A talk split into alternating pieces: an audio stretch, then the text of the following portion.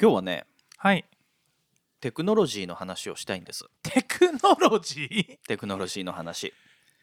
何？やっぱりちょっと教養のねある番組にしたくてテクノロジーの話をしようかなと思ってます。お互い高卒なのに？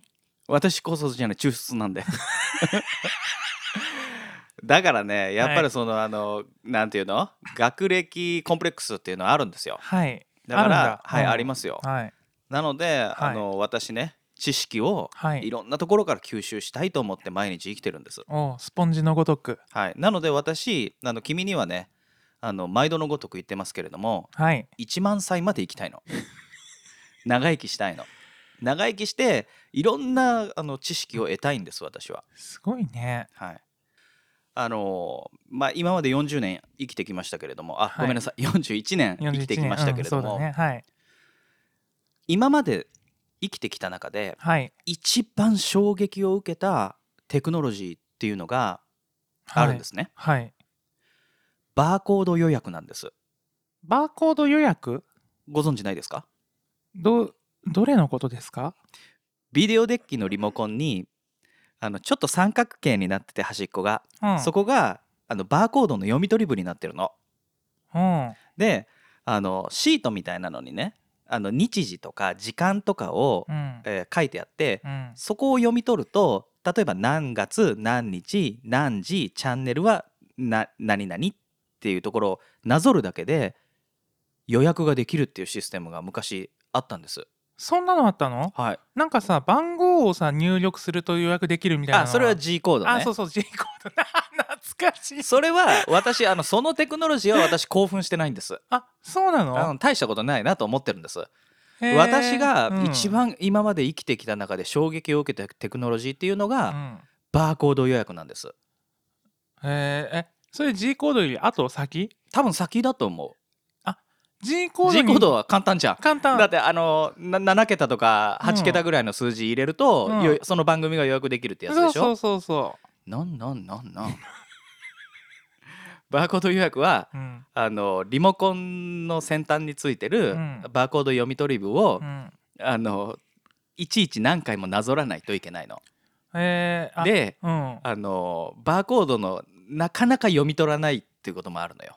だから何度もなんあごめん。何度も何度もこすらないといけなくてあバーコードの あの黒い線がねうん。あの削れてくるぐらいになっちゃうんだけどそうするともうあの上の方とか下の方とかちゃんとバーコードがあるところをなぞらないといけないっていう。これがね私あの今まで生きてきた中で一番衝撃を受けたテクノロジーなんです。テクノロージーがここまで来たかと思ったの。いつ頃の話よ？ちょっとねパソコンで調べてみてあのバーコード予約ちなみにさバーコード予約のバーコードっていうのは、はい。どこにあったの？あだからそれシートがあるの。あの下敷きみたいな感じでうん。あのその一覧のシートがあるの。あそのビデオデッキにあのそのシートがついてくるんだ。そうあの説明書みたいなのと一緒にそのシートがついてくるの。あれ？見たことない？ない。本当？なかったの？じゃあ君のお家には。ビデオはあったよ。ビデオはあったけどあこのあのリモコンの形見て昔のリモコンの細長いリモコンのうん。確かね右下あたりが三角形になってこう尖っててうん。三角錐になってるのかな？でそこがバーコードの読み取り部であのガガラスのガラスかプラスチックかわからないけどあの読み取り部があるのよ。あこれはね、うん。VHS ビデオデッキの中でも、はい、あの松下電器産業あのそうだねパナソニックはい、うん、あの当時ナショナルはい。だったうん。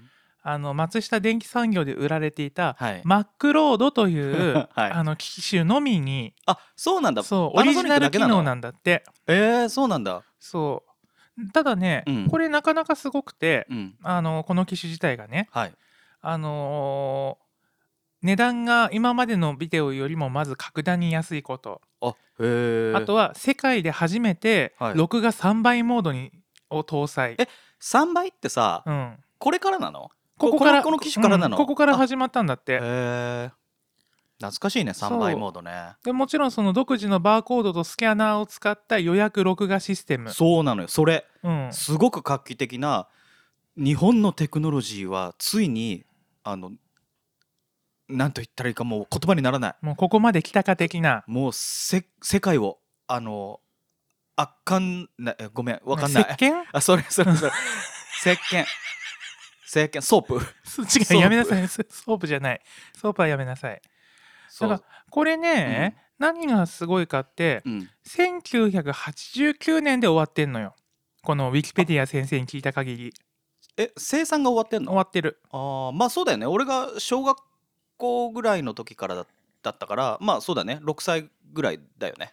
6歳7 7歳歳ぐらいだよね。7歳の時に終わったんだね。多分その頃にあのビデオデッキをうちがそれにしたのかな。うん。その最終モデルあたりうをん。買ったんだろうね、おそらくね。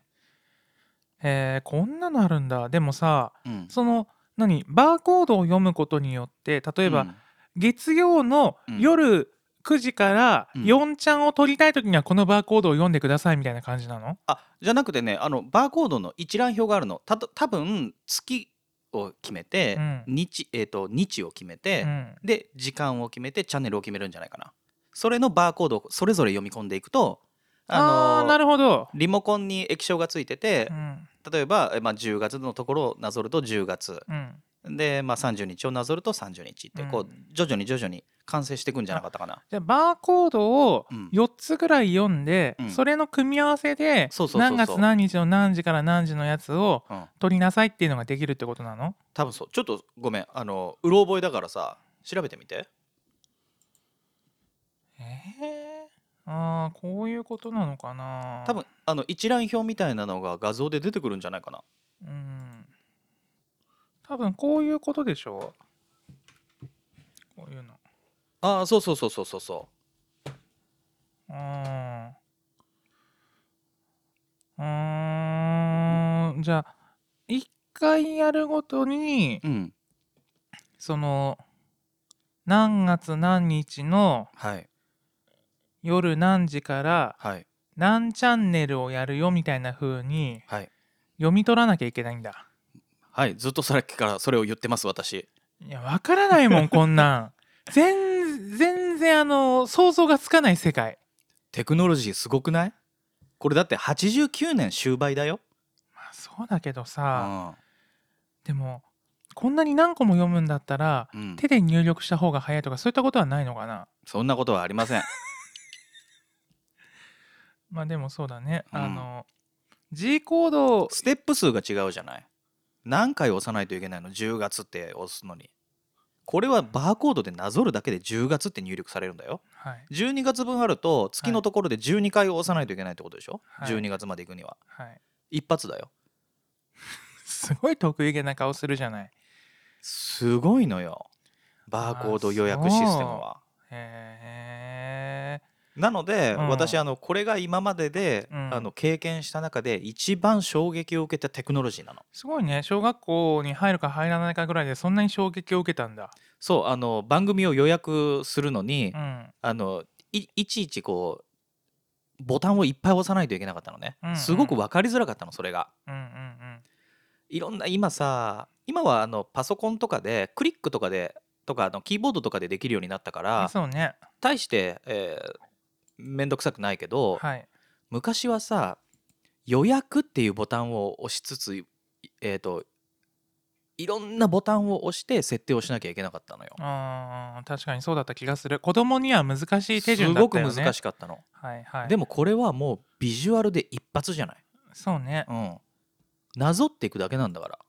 そうね簡単、お手軽、時短なのよこれは。なるほどね、なのでこれがあの何度も言いますけれども、うん。私が衝撃を受けたテクノロジーでしてうん。でそれから先にこれを超える衝撃っていうのを味わってないんです私。あそう。はい。何かありますか？テクノロジーで。このテクノロジーはすごかったなと思った。感動を受けたものはありますか、テクノロジーの進化ですごいなと思ったのはうん初めてねうん、あのスーファミのスーパー同期飛行軍が出た時に あまりにも綺麗で画面が。あまりにも綺麗で、ね。うん、あ綺麗だったとまりにも綺麗思います。で。ここまで来たかとは思ったね。トロッコ乗ってる時そうそうそう。すごいと思った。バナナ取ってる時に。すごいと思った。それでなんかダチョウとか操って走ったりとかしてうんあんってさ、うん。あのディディがさうん。ダメージ食らって、あんって言ってさヒュンって落ちてくところとかさうん。すごい綺麗だなと思った。ファミコンのドンキーコングと比べたらね。もうほんと月とすっぽんだよね。まあ月とすっぽん以上のものがあると思いますいやけれども。すごかった。はい。あとはあのスーパーファミコンで「フはい。ァイナルファンタジー4」が出た時にもすごいなと思ったけど。それで一個言っていい？何、あのさ、うん。一方その頃って言ってうさ、ん。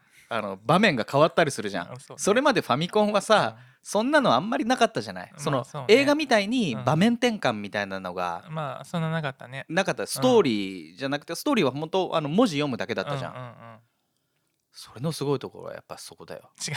違う。俺は今あ違う。4のすごいところを話したかったわけではないの。あ 違った？4もすごいなと思ったけど、うん。6が出た時に、うん。奥行きとかがすごい表現されててあはあここまで来たかスーパーファミコンはって小うん6の時に思った、ーなるほど。それぐらいかな。あとはゲームボーイアドバンスがゲ出た時。ームの話ばっかじゃんお前。ゲームの話もうええわ。ゲーム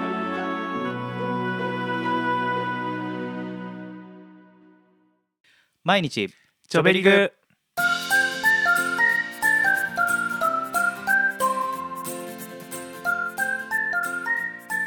皆さんいかがお過ごしでしょうか？ボディです。ケタオです。このポッドキャストはチョベリグ世代のおじさん2人によるしょうもない2人語りです。皆さんどうぞお付き合いください。はい。はい。始まりました。始まりましたね。ボボリュームリューム8 8えー、こういうのなんていうの？えっ、とあれだよ。末広がり。それだよ。えーボリューム7のラッキーセブンに続いて、はい。縁起のいい数字ですね。末広がり。そうですね。あの私あの実家漁師なんですよ。はい、あ漁業を営んでおり漁まして。業をやはい、ってらっしゃるご実家。はい、はい。あの船ではい。なんとか丸っていう、その船の名前がよく聞くね。はい、あるじゃないですか、うんうん。で船の名前の前にはおそらくね大体の船は第何々なんとか丸ってついてるの。数字がついてるうん、あるある。第何十何丸とかだとさあそうそうそうすげえ船いっぱい持ってんじゃんと思うよね。うん、あれはですね。はい。適当につけてる数字なんですよ。そうなの？縁起のいい数字をつけてるの。おそらく。だい123とかへえ88とか。あその人にとってのラッキーナンバーとかも含めて？うん、そういうのを、えー、とつけてるの。へえあそうなんだ。うん、なんかめちゃくちゃさうん、お金持ちなんだなと思っててほらあのそんなに船作れませんよ。東京の都心にさ第12講和ビルみたいな感じでさああったりするから、うん。するじゃん？うん。だからそんな感じですごいビル持ってるじゃんとか思ってた。いや船は違います。違うの、はいだから第8とかめちゃめちゃいっぱいあるよ、ああ末広がりだから、うん、は第18とかね。ああー18うん。へえなんかまあその8、まあ、8がついてるから、うん、そうそうそうそそれってさううん。名前つけるのにあたってその数字を取るのにお金がかかったりはしないの？何それお金って。あのナン自分たちが勝手につけてるだけだよ。いいんだ。うん、別にその数字をつけることに誰も咎めはしないんだまあ不吉な数字とかつけるとおそらくはまあ一緒の漁船団みたいな、まあ、い港の中にいると不穏な空気が流れるから ちょっとそれは勘弁してくれって周りから言われるかもしれないけど。あ第666みたいな、うんは444とかね、いはいはい。うん42とかつけちゃうとそうちょっとそれ変えた方がいいんじゃないって言われるとは思うけあどまあ漁師さんは迷信深いからね。うんまあそのジンクスを大事にするよねうんあの昔まあ今もそうなんだけどはい。あの命の危険がすごく多い職業じゃないですか。そうですね。もう船から落ちてしまうともうまあねあの船のエンジンかかったまんまだとおそらくは追いつけないしうんうんうん。命になんてないしね、そうね、うん。もう落ちたら終わりだね。うん。昔なんて携帯電話なんもないかうん。ら、まあ、助けを呼ぶことは無線しかできないからね。う、んううんん、船から離れちゃうと無線機ないからまあそういう命の、うんまあ、危険性が高い職業の人っていうのはそうだねあのあらゆるその不安要素を排除しようとしてそういうものをやるんじゃないかな。信心深いっていうのかな、ううん。んうん。そういうのはあると思うね。うーん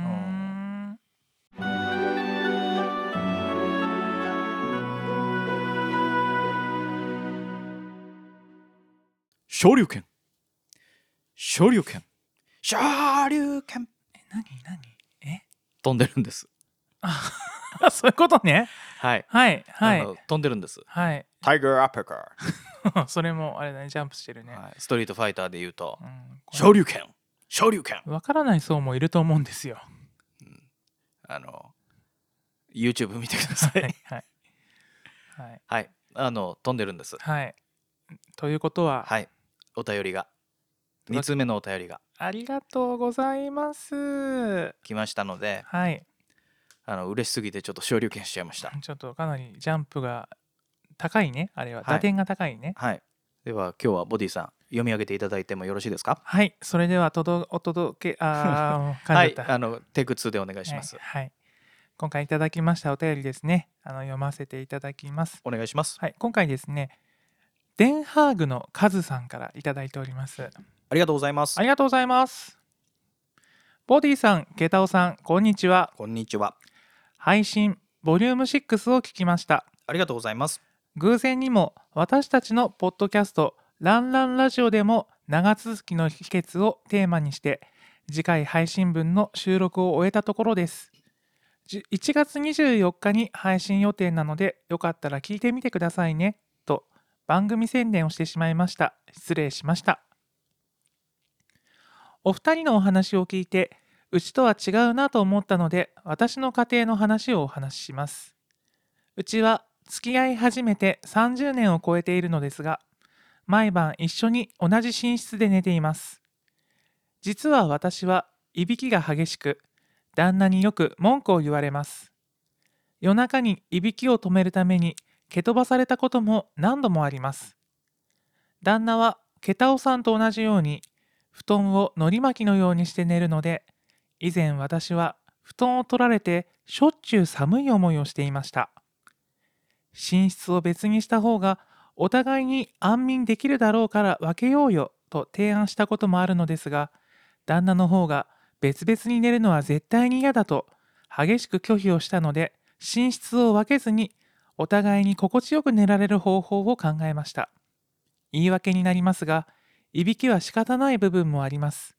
でも酒を飲んで寝ると余計にいびきがひどくなると言われているのでなるべく飲酒量を控える。最近は年のせいかあまり飲まなくなりましたがことを心がけています。私の方の防御策としてベッドのマットレスをシングルサイズにしてそれを並べてダブルベッドの大きさにするいわゆるハリウッドツインという形態にしました。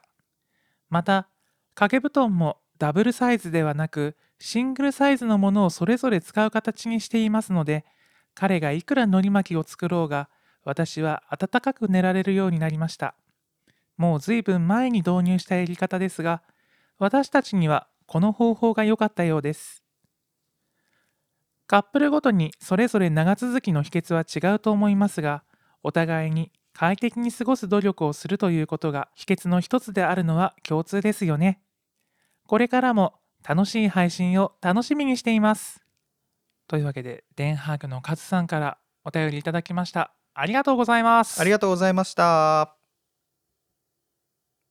ねお便り2通目いただきまして。ありがたいございます。本当にありがとうございます。ありがとうございますねあの我々のえっとボリューム6聞いていただきまして、はい。もう聞いていただけい聞いていただけただけでもありがたい、本当ありがたいですうね、ん、嬉しいです。嬉しい。でこんなはい。丁寧なお便りまでいただきまして、はい。本当に感謝感激はい。雨あられです。雨あられ。はい。はい、あられです、はい。感謝の極み。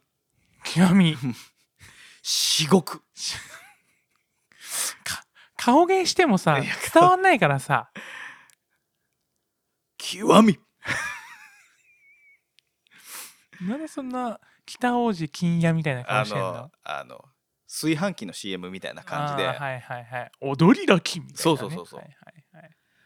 お便りの極み。それそれあのギャラクシーの CM に前あったようなやつでこれはすごいみたいな。スシローだっけ？スシローかあれはマグロ尽くし。みたいなさ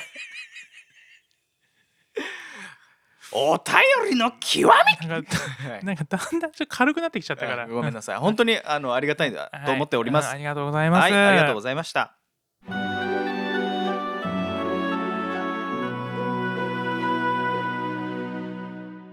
あの私もねはい。あのランランラジオ。はい。この回聞かせていただきました。あはい。私も聞きましたよこれは。うん、あのすごいねいろいろとあの30年の歴史を感じる旦那さんとの関係性がうんうん。垣間見えてですね、あの真似したいなと思うことがあのたくさんありましたので、うんうん。ね。うん。すごくいい、あの回だったと思いますあのすごく感動しましたこの回。あねランランラジオさんねあのーお二人ともねあのー外国あのオランダに住んでらっしゃってうん、パートナーの方もねあのーオランダの方ねみたいだね。はいということで、私たち以上にその文化の壁とかもあるとは思うんですけれどもね長言葉の壁もあるしね、まあね壁うんまあ、うん、ニュアンスとかは難しそうだよね。や。っぱちょっと違うからね。うん、ねすごいね。うん。でこれでさ俺あの一個すごくね、うん。あの気になったのがねはい。このハリウッドツインっていうね。俺も俺も。ハリウッドツインと思って。そんな言い方あんの？ね初めて聞いたと思ってかっこいいと思った。なんかちょっとあれだね。外国に住んでるとなんか呼び名もちょっとかっこいいね。はハリウッドツインがすごいなと思ってね。ででも、ちょっと我々もハリウッドツインって言葉をちょっと使っていきたいね。な どこで使うんですか？えうちにハリウッドツインを置けるようなスペースがないですけれども。ギャフン。うん。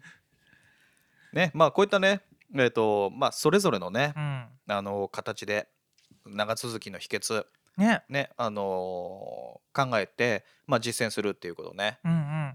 すごくあのためになりました。ありがとうございました。ありがとうございます、うん。本当に我々は本当になんというか寝室を分けるという風なうん。解決策を出しちゃいましたけど、これ安直だ安直だね。安直だったね。安直だった。もう少しねもう少しちょっといろいろと あのーね試してみたりね 模索すればよかったんだけどほらなんせさうん。俺の方が寝るのが早いじゃない？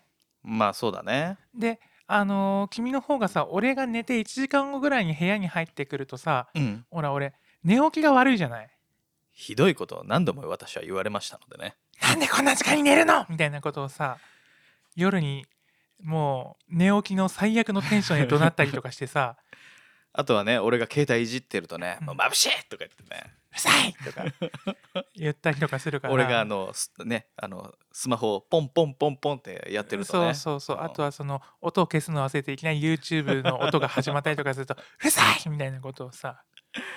まあいろいろありましたからね。ね、だからもう安直にじゃあ分けるかぐらいの風はい、はい、にそうですね。なっちゃったのででねこれあの気になったのがね、はい、あの寝室を分けるのが絶対に嫌だうんっていう旦那さんからのお言葉があったっていうことなんですけど、はい。あの私よくあのアメリカとかイギリスとかで作られたはい。映画とか、あとドラマ見るんですけれども、はい、記憶の中でね、うん。寝室を分けてるっていうのを見たことがそういえばない気がするのよ。どんだけ喧嘩して仲の冷えてるあの夫婦でもはいなんかベッド一緒っていう、ああそうだね。うん、なんかその息苦しいあのベあのうん寝室のさあの一緒に寝るシーンとかがあのちょっと仲の悪い夫婦になってくるとさうんそういう象徴的なシーンがよくあるじゃない。ね。うん。だからなんかそう冷め切った夫婦でも一緒に寝てるっていうのがあるから、うん。もしかしたらさ寝室分けるってさ結構日本的な文化なのかなと思って。もしかしたらそのさうん。夫婦うん。そのパートナーはうん。100%何があろうと、うん。その席を入れるとか、うん。指輪をするのとかっていうのとうん。同じレベルでうん。寝室が一緒っていう文化なのかもしれないね。なんかなんかそういう文化な気がするね。するよね。うん。日本はだってさ、うん。別々の部屋で寝る夫婦だっているしさ、うん、まあでも割合は少ないのかな。みんな結構一緒に寝てんのかな、まあベッドベッドはさこううん。ツインって感じでうんうん。あのでも寝室一緒みたいまあなそれはそうだね。うん。渡る世間鬼ばかりとかでもさあそうなの、うんあのあれ泉ピン子と角野拓三はさいつうんも同じ部屋で布団並べて寝てたわ。あでもあ角野拓拓三だった。ごめん。角野拓三じゃねえわ。あの考えたらさう、ん。あの子供がいたりするとさ、はいまあ、基本的にスペースの問題が出てくるじゃない、うんだから夫婦婦は一緒の寝室で寝た方が、うん。まあ、子供にスペースを分け与えられるから、だね。効率は。効率はいいよいいね。いい。うん。うん。ただほらやっぱ日本はさ、うん。その土地とか家がさ、うん。あんまり大きくないからさ、うん。あのそうだね。うん、特に都心なんかはね、だから必然的にそうなりやすいのかなとは思うんだけど、でもさあのこのゲイカップルにおいてはどうなんだろうね。ちょっと気になるそこは。日本のゲイカップルで一緒に同棲をしてて、うん。ね。そういうのも教えていただけると。そうあの寝室事情を知りたいよね。ね。うん。そういった話をぜひね、うん。あの伺えたらあのお友達の少ない私たちのために。そう。あ私たちはね別なねあのゲイの方たちのあの生態がわからないからね。そうだから閉じた社会にで暮らしているので皆さんの文化をぜひ教えていただけたらなと思います。よろしくお願いします。よろしくお願いします。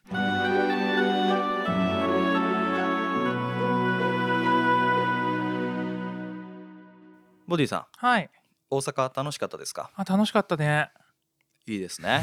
めてまえた何ですか？また前回の熱海熱海の話みたいにいやさ いやいや違いますあの今回はあの嫉妬にあの狂っていませんので本当に私、はい。ねあのー平日ちょっとお休みをいただきましてはい。はい、あのー大阪に日帰りで行ってまいりました。はい。はい。何しに行かれたんですか？妹がもうすぐ誕生日ですのでね。はい。はい、あのー誕生日祝いをしに行ってきました。素晴らしい。ありがとうございいいます。お兄さんですね。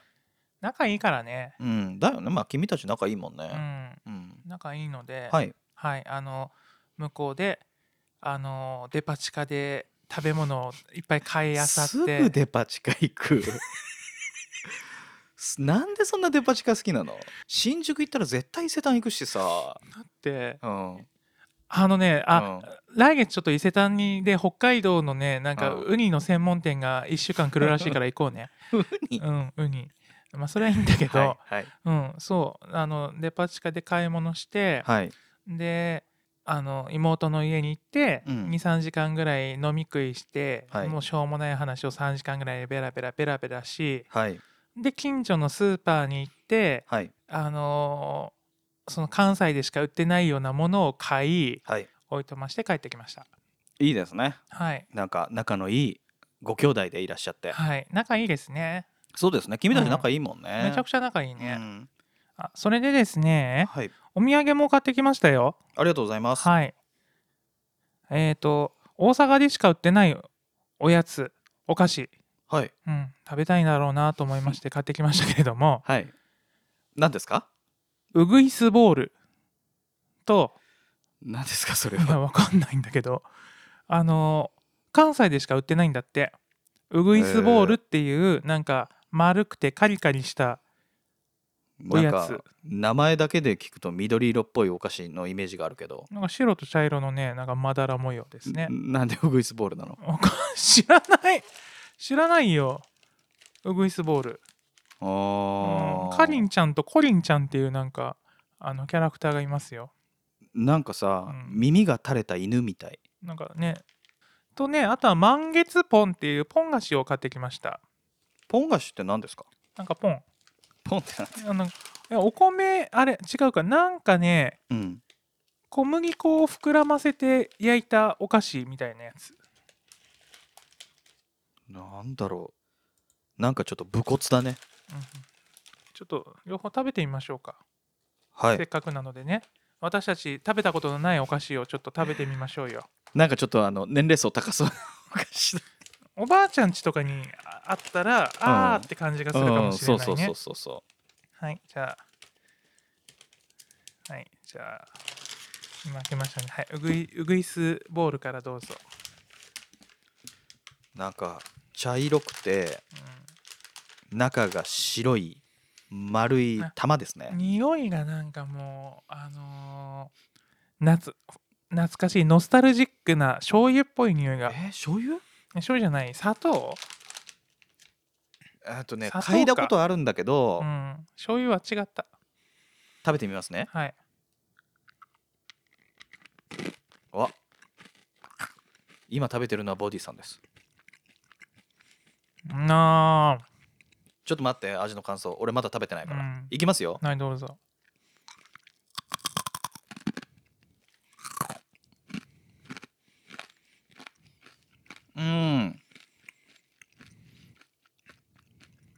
ボディさん感想どうぞ。ひなあられですね。味が。私の感想言っていいですか、はい。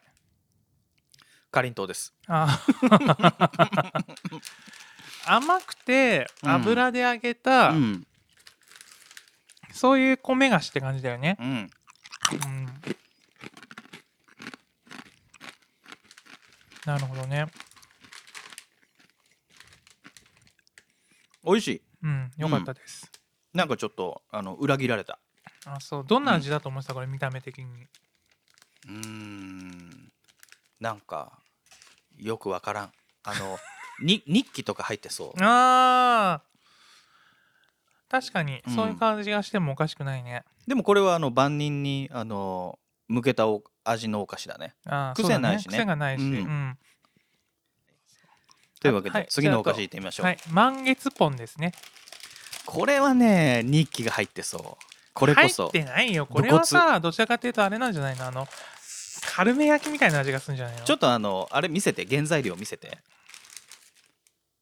ああ武骨。原材料も武骨。言っていい？うん、小麦粉。はい。醤油。はい。砂糖。はい。食塩。はい。あ,、まあ、あと調味料。はい。以上です。添加物が入ってなくてすごくよくない？添添加物あその青色南郷みたいなやつ？そうそうそうそう。増粘剤とかさ発色剤とか、うー。んまあ、とりあえず食べてみましょうよ。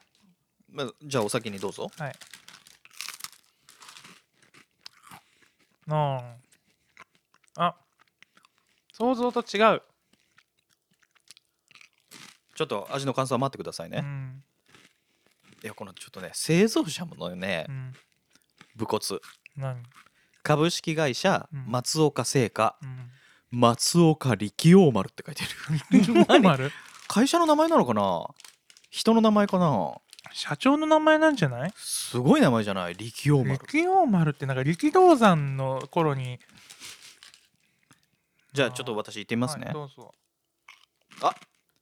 ななんだろう？この匂い。この匂いはねうんお醤油。うん。うん。いいってみます。はい。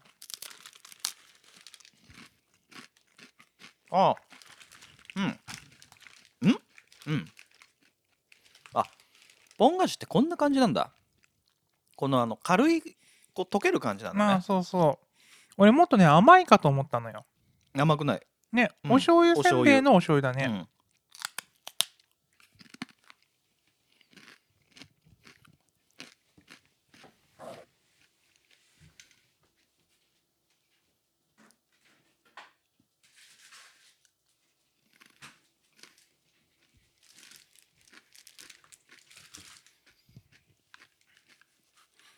なんか持ってきましたけど何ですか？あともう一個買ったの忘れてました。はい。ポールウインナーってご存知ですか？存じ上げません。あのね魚肉ソーセージってあるじゃないですか。はい。あれに似たパッケージであのー関西方面でだけ売られているポールウインナーっていうのがあるんですよ。今パッケージ見てますけどはい。伊藤ハムって書いてるじゃん。そう。大手なんだけど伊藤ハムなんだけど関東では売ってないのへえこれはね、うん。あの魚肉ソーセージに似た見た目なんだけど、うん。豚肉で作られてるの。うーん。だから豚肉ウインナーじゃん。ウインナーなの。あの腸に入ってないあの魚肉ソーセージと同じ。ウインナー中だけって感じだね。そうそうそう。ウインーナー剥いちゃいました。これも食べてみてよ。いってみます。はいどうぞ。うんソーセージです。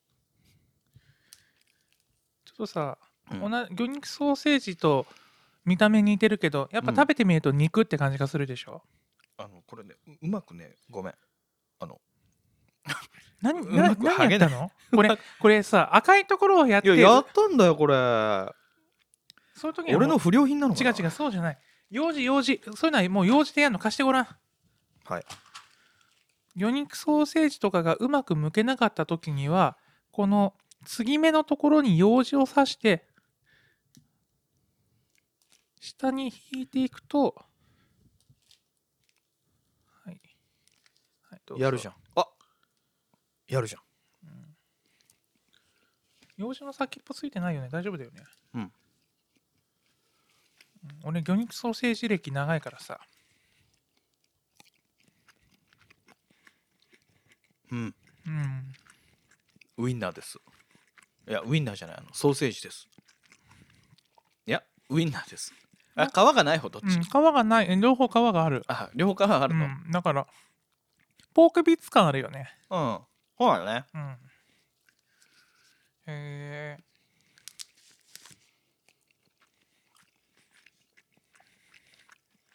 なんでこれ全国流通してないんだろうね？ねなんでなのかわかんないんだけどさうん。テレビとかで見たことがあって一回買ってみたいなと思ったんだけど。ここにさうん。なんか注意書きじゃないけどうん。中のウインナーはそのままでも召し上がれますって書いてるけどさうん。それが一般的な食べ方じゃないの？え？油で揚げたりとかしろちょ調理がメインなのかな？えそうなの？そこに注意書きが書いてあるってうんことは確かに確さ、かに一般一般的じゃない食べ方なのかなと思っただけ。えそんなことないでしょ。えポールウインナーの調理の何にすると美味しいのかな？でも炒めれば美味しいのか。うん。今度じゃあこれで野菜炒め作ってみるか。いいと思います。サラダに入れても美味しそあう、うん、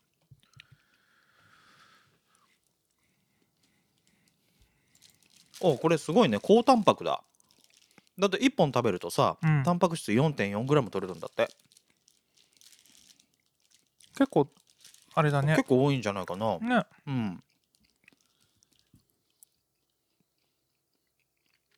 肉。うん。肉って感じがする。そうですね。うん。俺魚肉ソーセージよりこっちが好き。ああそう。うん。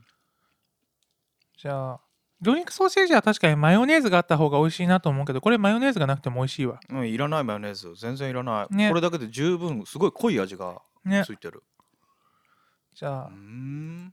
これからは妹がこっちに来るときにはポールウインナー買ってきてって言うわ。いいと思います。ね。これでも結構高いんだよ。まあそそりゃそうだろうね。お肉だしね。10本でね478円かなんかだった。まあでもそんなもんじゃない？1そんなも本んか。1本50 1円。本50円って考えればそうでもないかそんなもんじゃない？美味しかったね。うん。うん。というわけでごちそうかさまでした。日本はやっぱ広いね。こういう風に関東と関西でも売ってるもの売ってないものがあるから。そうだね、うん。まああの代表的なのはさ、うん。あのラーメンじゃん。ああそうね。えっ、とうまかっちゃんこっちであんまり売ってない売ってない売ってない。お菓子で言うと何かな？ボンタン飴？モンターメはでもこっちでもさあのーあるの？あるある。へー。あそこのなんだっけ？あのゲーセンのさうん。お菓子を取るつかみ取りのお菓子の中によく入ってる。そう。うん。うん、まあでもそんなもんかな。まあ高知のお菓子っていうとねあのえっとミレービスケットがあるけど、ああミレービスケットは大人になってからこっちでもよく見かけるね。そうだよね。こっちうもいっぱいあるしね、最近は見かけるけどね。あとはカール？カールね。うん。カール買ってきたかったんだけどさ今回。かさばるのよ。かさばるからね。あれうん。パンパンに膨らんでるからそうパンパンになねってるからさパンパンにしないとカールほらクシャーってなるからさ。うん。ダメなんだけどはい。カール食べたかった。薄味が好き。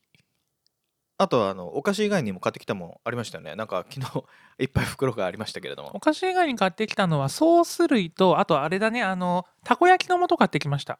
はいこれはねあの私が、はい。あの市場命題としてはい。買ってこいと、はい。あの命令をしたものですね、大変でした。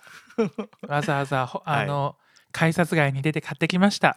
これはねあの私あの中川家のラジオをね、はい。あのよく聞いてるんですけど、はい。それですぐあの名前が出てくるはい。あの和中のたこ焼きね。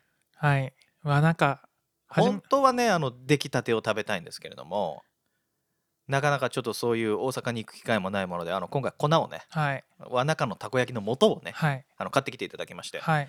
今度ちょっとたこ焼きパーティーでねそうだね。使おうと思ってますんで。来週あたりにでも。はいそうですね。あ中のたこ焼き美味しかったよ。君食べたんでしょ？食べた。なら並んでた？いやでも2人だけだったねへえそうなんだ、うん、で俺の後ろも2人だけだったから、うん。しかもね焼いてるそばから詰めてくれるからうん、うあの自分の番になったらすぐに出てきた。ーん。どこで食べたの？えあの電車の中。しだから新幹新線の中で。幹線の中で。うん。混んでる車内の中で、うん。あのソースの匂いをまき散らしながら、うん。たこ焼き食べたの食べた。なかなかちょっとあれだね、うもうね、ん、周りの目なんか 食欲の前では気にしてられなかったよね。いや俺さあの買ったところで、うん。なんかベンチかなんかで食べたのかなと思ってたの。あのね、うん。イートインがあったんだけど、うん。普通のレストランみたいにイートインがあってそうちょいそうなの？そうちょい飲みセットみたいな感じでビールとセットとかでも買えたんだけど、うん、俺荷物が多かったのとうん。電車まであと15分しかなかったの、そんなギリギリで買でったの？そうあのねあの551であのチルトの肉まんとかシューマイを買うのに並ぶのに20分かかってうん。大幅に時間をロスしたんですよ。うん。だからねうん。ちょっと中で食べらんないなと思ったもんで、うん。買ってダッシュで、うん。あのホームまで行って座ったの。へー。で、うん。そこでパカッとパカ開けて。ッと開いたの。もう電車が発車する前に開けたの。どうでした？美味しかった。熱々とろとろだった。あえそこで食べてもまだ暑かったの？もうだってさすごい熱々だったんだもんもらった段階で。食えないぐらい。もう食えないぐらい。そのままだと口の中ベロンベロンになるぐらいだったね。だからほんと10分後ぐらいに食べたんだけど、うん。あのーすごいそれでも熱くて、うん。しかも中がトロントロンでう、ん。美味しかった、へうーん、えすごく。あのこっちでさ、うん。えっと銀だこがあるじゃない、はい。ああいう感じとは違うんだよねまた違うね。うんあのーあれはトロトロって感じじゃないものね。外がカリカリっとしててカリカリっとして油で揚げてるって感じだけど。そうなんかねもっと本当にとろーっていう感じのねなんだろう。味の方向性は全然違うけど、うん。カスタードクリームぐらいトロトロしてんのでえまでもさ周りはどうなってんの？周りも結構柔らかい感じ周りも柔らかいけど多分ね、さらに焼きたてだったらもっとサクサクだったと思うんだよ。あーまあちょっと時間が経っちゃったかそうそうう。そう。10分ぐらいで中の蒸気にやられちゃってたっていうのはあるんだけど。でもねそれでもあちあちでねうん。あと生地が美味しかった。あそれはねあの中川家も言ってた。言ってた？あの生地がうまいって言ってた。そう、ん。生地がね、うん。もうめちゃくちゃうまかった。なんか味がねすごくあのいろんなお出汁が効いてるような。うん。あれあの後ろにさあのうん。原材料書いてあるじゃん、うん。似せて作れるんじゃない？いけないかな？えあれはだってもう入ってんじゃないの？あの粉に。いやだからその、の粉の原材料書いてあるでしょ？うん、うあの何？ああのなるほど。あえっの、とななんていうの？こういうの、うん、だから、えっと和中さのたこ焼き粉じゃな原くてもって材料名ね。ことねそうそうそうそうそう。うんそうあのあれをさん紐解いてさ。いやいやあれはね多分ね、配合がすごいからなんかこっそりこっそりしたもん入れてる？なんか。おお違うはあの黄金比的な配合じゃないとうん。うまくいかないんだからさ、あー。ケンタッキーのフライドチキンだってさ、うん。あの門外不出の十何個のスパイスみたいなこと言ってるけどさ 多分同じの入れたってあの味にはなんないんだよ。コカ・コーラは絶対にそう門外不出だって言うじゃんあのコーラシロップの、うん。そうそうそうだからねやっぱりあれは和中なんじゃない？だからひとまず来週あたり食べてみてさ。まあそうだね、いうん、食べながらちょっと放送してもいいんじゃない？や食べながらは油飛び散るから やりたくありません。このマイクとあれが機械が壊れちゃう。そうだね、うん。じゃあ来週ちょっと。食べて感想を食べて感想をね。はい、皆さんにはお伝えしましょお楽しみに。うはい、お楽しみに大阪の話は以上ですか？以上ですね、うん、あとはちょっと私的な話が多いので今回は。楽しかったよ。まあね。うんあうん。あとは君がなんか嫉妬しなくてよかったなっていうぐらいかな。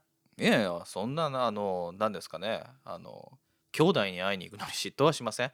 あのあれは不倫旅行だったからあの旅行じゃないしさ。嫉妬しただけで。今回だってさ、うん。この日出かけますって最初に君に言ったらさ、うん。あそう不倫だって言ったじゃん。言ってないよそんなこと。言ったよ。覚えてません。言った。それでじゃあどこに行くのって聞かないじゃん。聞かない。不倫だって。君は言った。いやだからあの傷ついてたんだろうね熱海旅行で。私の心はボロボロになってたんだろいうね。つまでなの？いつまでボロボロなの？一緒です。君本当にあのなんあのねうん、くしゃくしゃにした髪はもう戻らないんだよ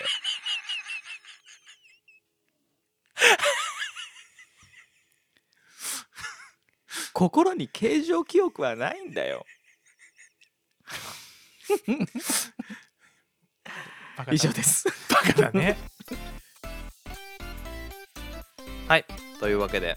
今日は今週はここら辺ですここらかね辺ですかね。はい、はい、じゃあいつものやついっちゃいますか。はい、はい。毎日しょべりぐでは皆様からのお便りを募集しています。ご感想ご意見ご要望ご質問等何でも結構です。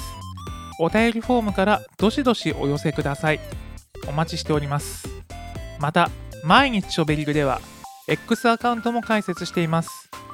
放送のこぼれ話やちょっとした画像もアップしておりますのでこちらもぜひフォローお願いいたします。それでは本日はこの辺でおいとまさせていただきます。皆さんごきげんよう。また来週。また来週。続く